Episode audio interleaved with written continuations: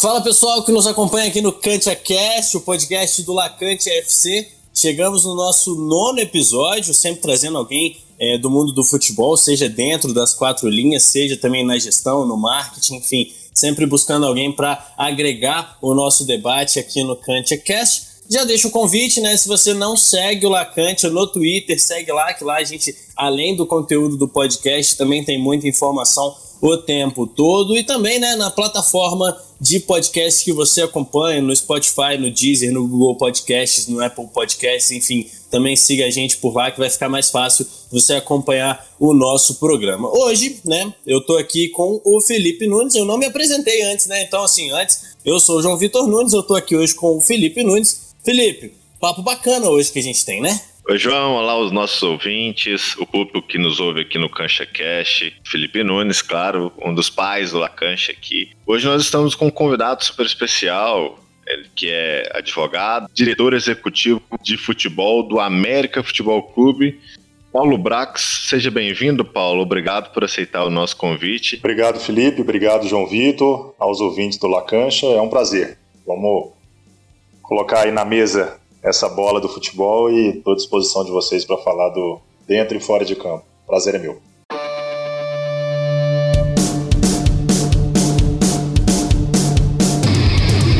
Começa agora o Cantia Cast, o podcast do Lacante FC para te informar e debater muito futebol.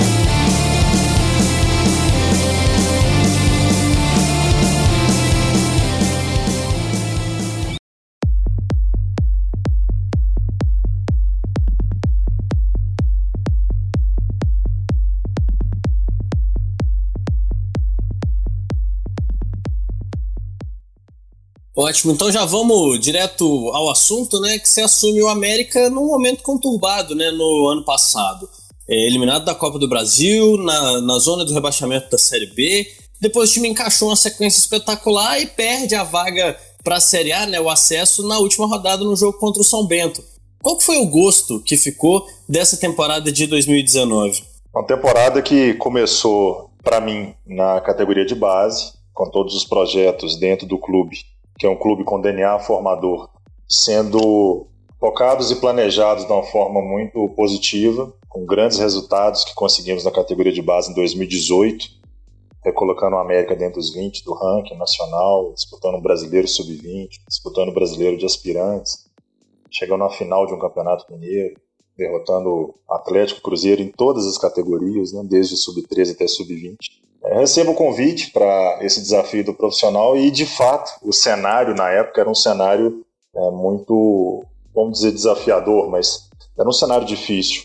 O América, no âmbito profissional, como você bem mencionou, vinha de uma eliminação na Copa do Brasil, de uma eliminação no Campeonato Mineiro e um início muito ruim na competição principal do ano, que é a Série B. Seis jogos e um ponto. Então foi um desafio muito grande que eu não hesitei em aceitar mas que o trabalho ele foi dobrado, triplicado, para que, como a gente diz aqui em Minas, que o trem viesse para o trilho de novo. É, então a gente trabalhou bastante, fizemos uma troca de comissão técnica, demos confiança aos jogadores, demos uma força muito grande ao elenco, decidimos não fazer barca de saída de jogadores, nem barca de chegada de jogadores, talvez seja a função mais fácil do executivo de futebol é contratar e dispensar. Então foi o que nós não fizemos. Trabalhamos do CT para dentro, da porta do CT para dentro, e com muito trabalho a gente conseguiu uma arrancada né, histórica para o clube, histórica dentro da competição. Chegamos a ter 12 jogos sem derrota, 10 vitórias seguidas, 70% é, de aproveitamento. E a gente, faltando cinco jogos para terminar a Série B, a gente veio de dois resultados adversos, e fizemos. O, o, o, futebol gosta disso, né, de pacto com os jogadores. Né, mas de fato nós nos reunimos e chegamos à conclusão que era aquele tudo ou nada. Ou a gente ganhava cinco jogos e conseguia esse sonho do acesso, é, ou a gente ficava aí no meio do caminho e tentava avaliar positivamente esse trabalho. A gente ganha quatro dos, dos jogos, os primeiros quatro jogos, faltando cinco, e nos demos a oportunidade de, na última rodada, enfrentar em casa uma equipe que já estava rebaixada à Série C do Campeonato Brasileiro, te respondendo sobre o sentimento, né? É um sentimento é, dolorido, né? com uma derrota em casa, da maneira que foi, é, e a gente tem que aprender com essa derrota, porque talvez no futebol se aprenda mais com a derrota do que com a vitória, ver o que erramos como um todo, desde presidência até comissão técnica, jogadores, diretoria, todos. É, ficou um sentimento de frustração muito grande, mas o saldo do ano de 2019 foi um saldo positivo. Não seria a vitória, o empate ou a derrota no último jogo que ia balizar o nosso conceito da temporada. Então a gente terminou o ano muito bem, um ano que colocou alguns atletas do América na vitrine, no mercado. É, o nosso treinador foi para o mercado, contratado pelo segundo lançamento da Série A, antes de começar o Campeonato Brasileiro. Então a gente fez um trabalho que o saldo foi positivo, e eu sei que a torcida não compreende dessa forma, que para a torcida o que vale é, ou é o título, é o acesso, é a vitória, não se avalia trabalho, mas a nossa função como profissional, como alguém que se qualificou para trabalhar nisso, é a avaliação é uma avaliação de trabalho muito positiva. Então, o sentimento ele é de frustração, mas é um sentimento que nos levou a fazer algumas coisas diferentes esse ano para colher um resultado também diferente no final da temporada. Paulo, você falou do trabalho feito internamente, né, do CT para dentro. Quando tem um momento de crise, muita gente fala do choque de gestão, né? Tem que mudar treinador, tem que mudar gestor, tem que mudar metade do time. Então, explica melhor pra gente como é que foi esse trabalho interno, né? Como é que vocês conseguiram é, modificar o pensamento e também né, o, trazer esses resultados para dentro do América num momento de crise, como foi quando você assume o futebol profissional? É uma pergunta complexa de responder, mas vamos lá. É, o CT, vamos dizer assim, o centro de treinamento, o nosso futebol mesmo, coração do futebol de qualquer clube, é, ele é o dia a dia. Então, acredito que esse trabalho, quando alguém fala choque de gestão, seria você fazer algo que não estava sendo feito de uma maneira abrupta, forte, incisiva, é, de romper é, alguns, alguns paradigmas e alguns dogmas dentro do, de uma empresa, de uma instituição e mudar. É, eu não acredito nisso, eu acredito no trabalho do dia a dia. Então, é, por mais que você queira fazer algo forte, tem que ser algo constante, tem que ser algo permanente. É, o que a gente procurou fazer no primeiro momento foi dar confiança ao nosso elenco de jogadores. São eles que entram em campo, são eles que têm a maior pressão interna e externa, são eles que são os, os mais bem pagos e são eles os que respondem de forma positiva e de negativa. E a gente acompanhando o trabalho no nosso dia a dia, a gente via que a gente precisava, né, não de às vezes ter uma melhora técnica, porque de um dia para o outro você não tem isso. Com treinamento você tem, mas não de um dia para o outro. Você tinha que ter uma melhora mental. Então a confiança no elenco para mim foi o primordial naquele momento e passou por essa determinação de dar confiança ao elenco para outros outros outras ações, como a troca da comissão para uma comissão que confiava mais naquele elenco, uma, uma comissão que acreditava mais naqueles jogadores, uma comissão que via é, ao, o que aqueles jogadores poderiam render que não estavam rendendo, passou também pela uma das consequências foi essa, uma das outras consequências foi juntar o grupo. A gente tinha atletas separados, a gente tinha atletas que ah, foram divididos em grupo dos que chegaram no ano, grupo dos que já estavam no clube, grupos da base, um grupo só. Então, uma consequência da confiança ao elenco foi né, transformar um grupo só e acreditar em tudo que a gente estava fazendo, com o pé no chão, com responsabilidade financeira, eu tenho muito orgulho de dizer é, que a gente não trouxe contratação de peso, a gente não investiu jogadores com salários altos. Ao contrário, os jogadores que vieram no final do turno, para o início do retorno, eram atletas que não estavam sendo aproveitados nos seus clubes. E a gente trouxe com muita confiança no nosso trabalho de análise de mercado, de inteligência, para analisar se aquele jogador tem uma resposta física, técnica, tática, mental, histórica e encaixou no que a gente estava fechado ali dentro do CT. Não tivemos problema com falta de pagamento. Então, na lanterna do campeonato, a gente pagando em dia. Onde você pode também cobrar, né? Porque hoje em dia, cobrar de atleta com 3, 4, 5 meses de salário é algo que, é, na minha cabeça, é inimaginável como gestor. Deve ser muito difícil fazer isso. Eu nunca fiz isso. No América, a gente não teve, é, ainda bem, essa essa possibilidade de fazer isso, que era uma das premissas para continuar pagando salário em dia, mesmo com resultados adversos, mesmo sem receita. Então foi essa confiança no elenco e a gente foi. A bola foi entrando na, na, na casinha certa, que foi do outro lado. A gente confiou muito na comissão técnica, no trabalho dos jogadores. E a gente foi traçando metas plausíveis e acessíveis, uma atrás da outra. A primeira meta era sair da lanterna, a segunda meta era se afastar da lanterna, a terceira meta era sair da zona de rebaixamento. E nós fomos subindo, subindo de posição. Eu acredito que foi muito trabalho, e acredito até que outros clubes têm muito trabalho também, mas muito trabalho ético, é, de caráter das pessoas, correto, transparente, que deu certo. E que a gente está procurando fazer esse ano o que deu certo ano passado. Ô Paulo, é porque a gente vai conversando aqui, né? E você vai falando de temas e tópicos. Eu vou fazer uma pergunta aqui para você agora, porque você foi gestor da base do América. E a base do América, ela tem um histórico gigante de formar excelentes jogadores, né? Só para citar recentemente que passaram pelo América, tem o Richarlison, o Danilo na Juventus hoje. Isso para ficar assim, só nesses dois, senão a gente vai aqui mais meia hora falando de, de grandes nomes que passaram pelo América. A que, que deve esse bom trabalho de dentro do clube em formar esses, esses jogadores de destaque e que são destaques no mundo inteiro, saem do América para conquistarem o mundo? Como é que a que se deve esse bom trabalho? É o histórico do clube de formar realmente atletas e projetá-los né, no mundo. Você citou aí o Richardson, Danilo, a gente pode citar mais dois, o Fred, o Gilberto Silva, atletas que ganharam o mundo, seleção brasileira, com, muita, com muito êxito.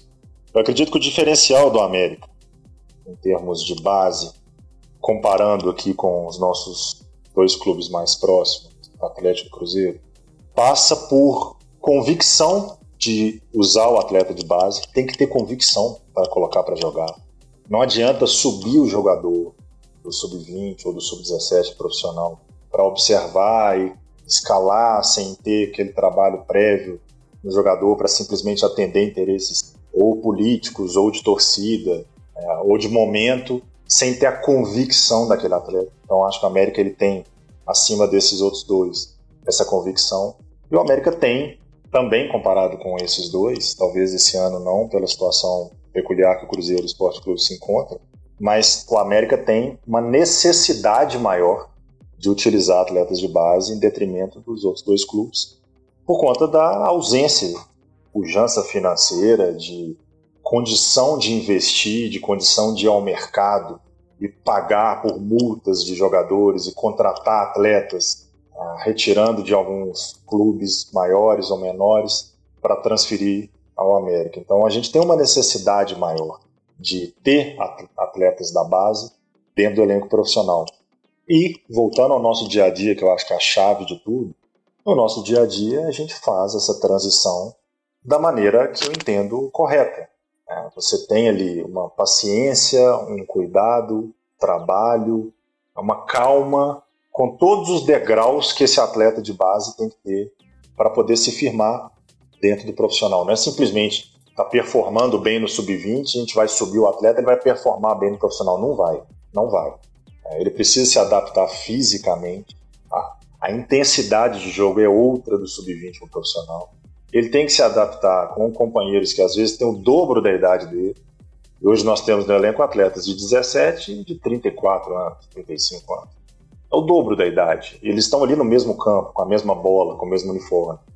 Então tem que ter uma, uma, uma cautela, um trabalho muito apurado de observar esse jogador, de tentar transitar ele fisicamente, de colocar ele na mesma rotação de um profissional, de observar, de ver situações de jogo, de treino, de levar esse atleta para pré-leções, ainda que ele não esteja relacionado. A gente faz muito isso desde o ano passado. A gente leva jogadores, às vezes, de base que não estão relacionados. Agora, com a pandemia, a gente não conseguiu fazer isso, mas desde maio do ano passado, a gente leva esse atleta para um ambiente externo de concentração, de hotel. Às vezes, um atleta que nunca ficou é, um ou dois dias dentro de um quarto com um companheiro no hotel, é, com regras, com programação, um café da manhã com cinco refeições por dia, um vídeo, uma análise tática, uma bola parada do adversário. É, viver o ambiente do profissional, não é simplesmente subir ele, colocar dentro do campo e mandar treinar. Então acredito que o América tem essa paciência desse trabalho, que acaba sendo um trabalho que tem resultado de atletas dentro do elenco profissional. Hoje a gente tem mais ou menos 45% do nosso elenco formado por atletas de base. É um bom número e a gente ainda pretende ter mais. E o trabalho ele não, não para porque é o DNA do clube, é o treinador que chega, o treinador que é contratado, ele tem ciência de como que a gente trabalha em relação à base. Então o campo é um ao lado do outro, as comissões se falam, a gente tem a transição, a gente tem conhecimento dos atletas, a gente tem números desses atletas e para finalizar, fecho do que eu falei de início. A palavra que eu usei no início para justificar essa, esse êxito é convicção, para poder colocar esse atleta da base mais apto possível no profissional. Paulo, aí a gente entra também no, na questão da montagem do elenco, né? Porque tem essa transição, né? Esses jogadores jovens que participam também do elenco profissional e também tem os mais, os mais velhos que chegam, os mais experientes. Como é que é feita essa montagem do elenco do América e o que tem da mão do departamento de futebol, né, análise de mercado, scout, da sua mão, e o que, que tem também do treinador nessa montagem, né? O que que, pensando assim, 2019 para 2020, o que que o Lisca também é, falou com vocês para a montagem desse elenco que tem agora o América? É, eu acredito que para a montagem de elenco passa mais ou menos por três é, áreas que você tenta dar um equilíbrio para esse elenco.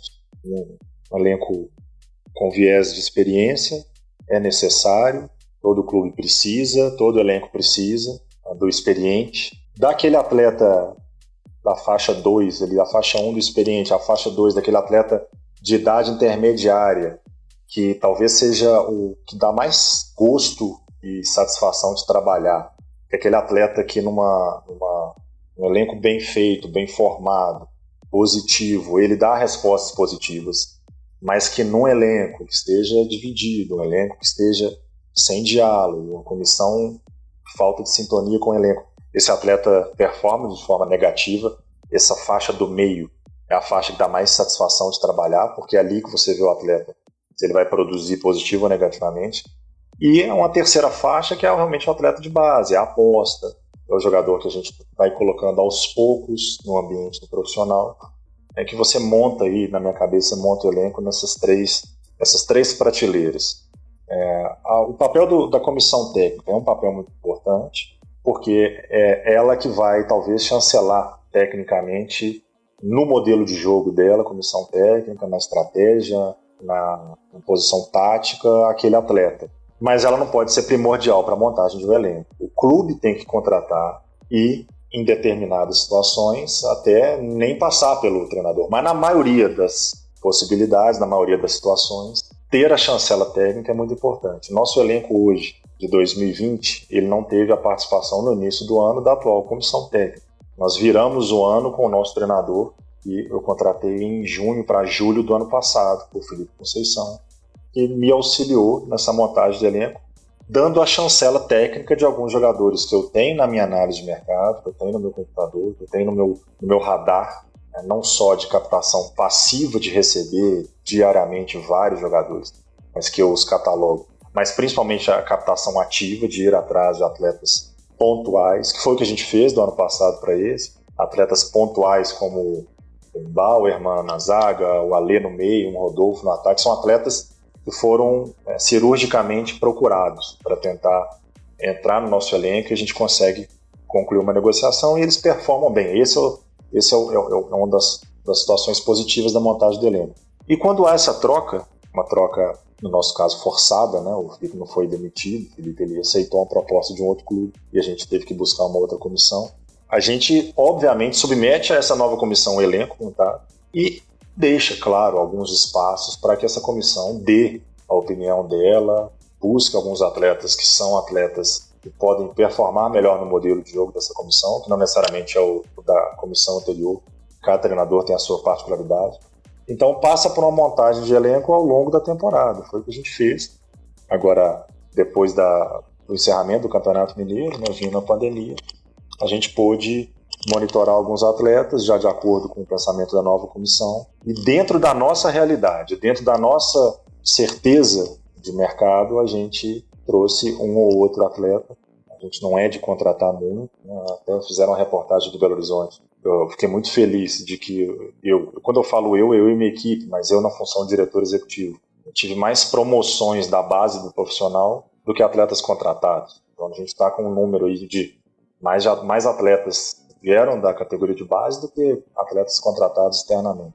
É, a gente busca pontualmente atender as demandas da nova comissão, mas a gente anda muito em sintonia, como eu sempre digo do dia a dia, né? frequento todos os treinos, estou em todos os jogos, estou em todas as concentrações. Eu praticamente sou um membro da, da comissão técnica, um auxiliar do treinador. E sei onde tem a carência, sei a característica que ele tem buscado, que às vezes não consegue dentro do nosso elenco. E aí o meu papel é ter essas opções e tentar viabilizar elas dentro do nosso, do nosso trabalho. Paulo, você comenta muito dessa mudança de, de trabalho para o outro, do Felipe Conceição para o Lisca, né? É, não foi, logicamente, por opção, o Felipe aceitou a proposta lá do Red Bull, mas eu queria falar um pouco do Lisca, porque a gente vê algumas reportagens e vê muita gente comparando, lá, lógico que em tom de brincadeira, o personagem Lisca doido com um pouquinho do Jürgen né, o treinador do Liverpool. Pelo jeito, na beira do campo, uma, uma reação mais sanguínea, jogar, jogar para a torcida.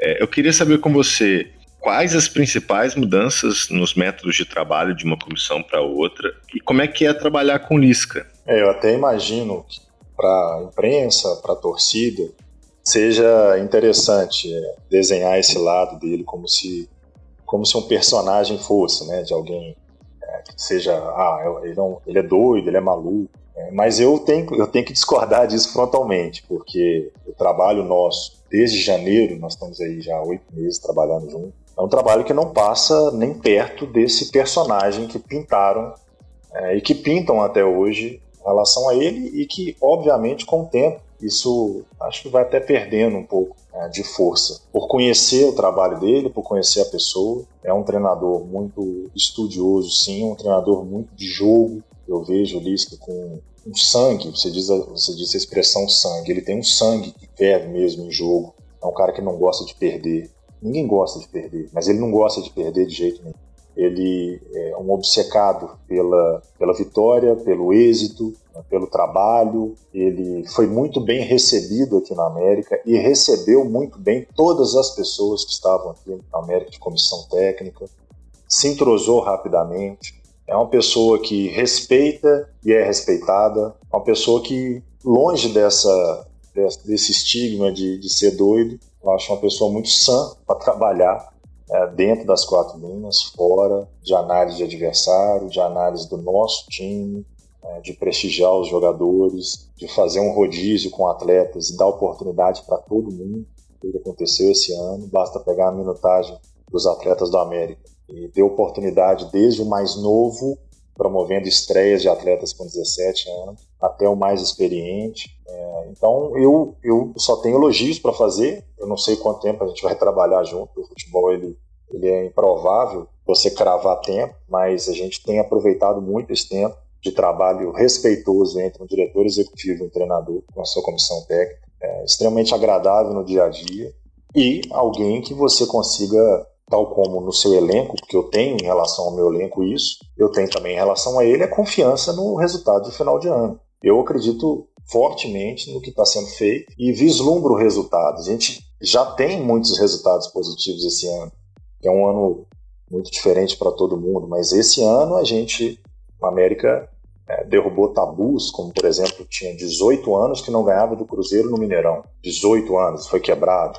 A gente não ganhava do Paraná Clube há muitos anos, ganhamos agora na última semana. É, o América tem a melhor participação dele da história da Copa do Brasil. O América nunca passou três fases na Copa do Brasil e a gente teve isso esse ano. A gente terminou o turno, a primeira fase do Campeonato Mineiro em É, então a gente teve resultados que é, me comprova a confiança na comissão técnica, plena confiança na comissão técnica, em um ambiente bom de trabalho, como eu também tenho plena confiança no nosso elenco.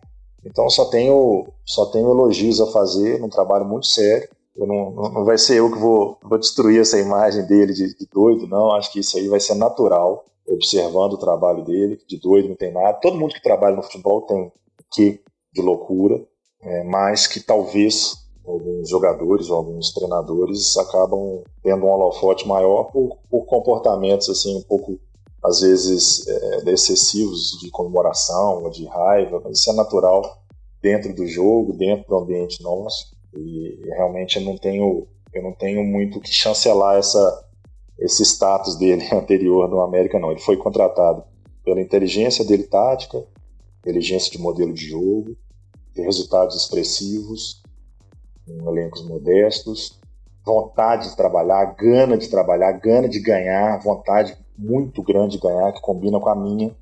Eu sou uma pessoa obstinada por ganhar, por subir degrau. Estou muito satisfeito com tudo que a gente tem feito até agora e otimista, principalmente. Paulo, para a gente caminhar já para o final desse episódio, recentemente a imprensa noticiou que o Santos tinha chegado a um acordo pela sessão do Mateuzinho, né, um dos principais hoje ativos do América, uma das grandes revelações nos últimos dois anos. Aí na internet, né, os comentários de algumas críticas sobre o negócio poderiam envolver até uma, uma dívida, né, sobre o negócio do Leandro Donizete quando veio ao América. O que, que você pode comentar para a gente sobre essa negociação? A gente tem também uma pendência do Santos junto à FIFA, que ele não pode inscrever jogadores. A que pé que está essa negociação nesse momento? É, eu desconheço os detalhes dessa suposta dívida porque não é um assunto que está na mesa do futebol. É um assunto que está na mesa do financeiro, da presidência, do jurídico, por um atleta que passou no América quando eu estava na categoria de base, eu até me recordo dele, treinando profissional, mas que eu não tive nenhum tipo de relação. Então não é um assunto do futebol, então eu não tenho como entrar em detalhes dessa suposta dívida. Em relação à situação do Matheus, o Santos está proibido de contratar, proibido de registrar jogadores. É, isso não impediu que eu conversasse com o Santos com pessoas próximas que estão no, no meu network, estão no meu, no meu, no meu convívio? Em especial o Jorge Andrade, que é hoje o gestor da base, está cooperando no profissional, é, o Bebeto, analista, que trabalhou também com o Matheus na, na seleção São pessoas que eu conversei e dessas conversas, evidentemente, surgiu uma possibilidade de proposta. Uma proposta que a gente diz que é uma proposta condicionada. O Santos hoje ele tem, ele está impedido por conta da dívida do Kleber é, em relação ao Hamburgo. Então, de fato, existiu a conversa, foi uma conversa muito boa, uma conversa que números que agradariam ao América, agradariam ao atleta, mas que nós não concretizamos até o momento, hoje, dia 14 de setembro, por conta dessa, dessa pendência que o Santos possui em termos de registro na FIFA. Matheus teve outras propostas, Matheus teve outras sondagens. A gente ainda não chegou numa proposta definitiva em relação a ele. É um ativo do clube, há 10 anos no clube. Acho que talvez desse ano para o ano que vem é o momento mesmo do Matheus se transferir. Performou muito bem ano passado na Série B, foi um dos nossos maiores destaques. E a gente quer que ele voe. Mas tem que chegar aí numa, num denominador com a gente. A gente está com sinal verde para negociar sim mas ainda sem bater o martelo. A gente acredita que esse ano a possibilidade é muito grande da gente concretizar essa venda do Matheus. E ele é um dos principais jogadores do time principal. Tem alguém, algum nome na mesa? Tá pensando em trazer alguém? Vai procurar na base também? Como é que tá esse pensamento também em manter o nível no elenco do América? É, as principais equipes já estão montadas.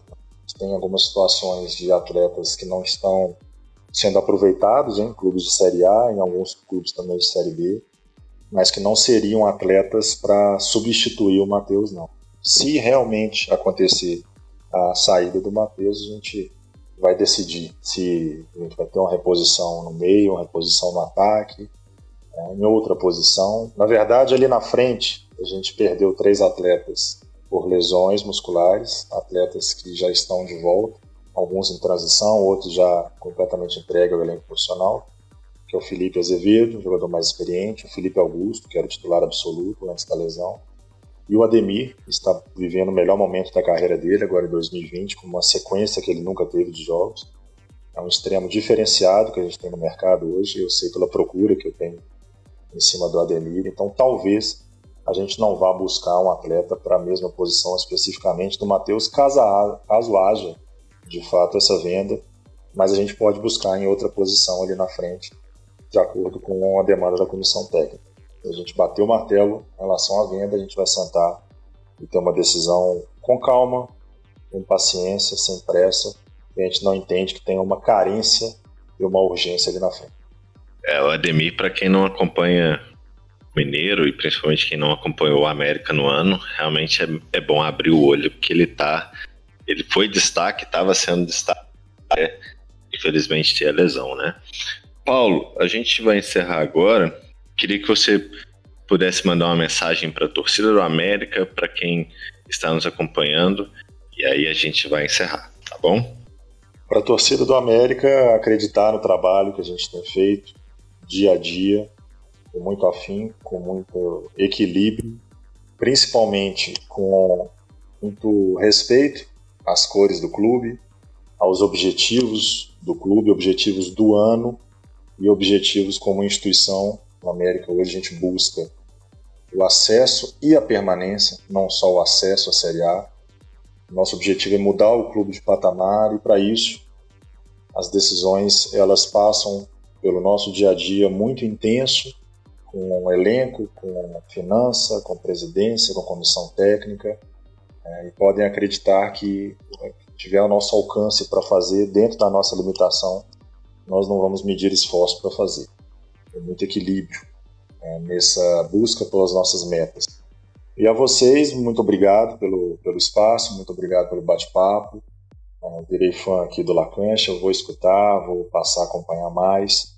E é muito bom ter esse ambiente de debate, com perguntas inteligentes, com pessoas esclarecidas que possam nos colocar aí numa transparência do nosso trabalho, que eu acho que é muito importante, um trabalho profissional dentro desse futebol cada vez mais profissional, menos amador, e que a gente tenha sempre essas oportunidades, né, não só em podcast, mas também em lives. Essa pandemia teve esse lado bom de, reativar essa rede social. Então, muito obrigado a vocês, eu estou sempre à disposição. Quem sabe um papo aí no final do ano ou no início do ano que vem, já com o acesso. Vamos lá. Opa, então ó, já, já fica, as portas estão sempre abertas, né, do Lacante também para você, Paulo. Muito obrigado pelo papo.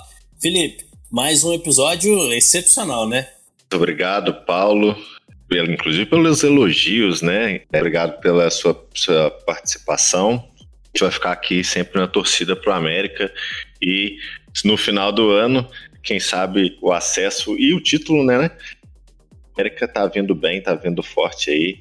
A gente vai ficar sempre nessa torcida e espero que você colha muito sucesso nesse trabalho que você está realizando. Obrigado. Seja sempre bem-vindo ao Lacancha. Então a gente vai encerrando esse nono episódio do Cantia Cash aqui, esse papo muito bacana com Paulo Brax, diretor executivo de futebol do América Mineiro.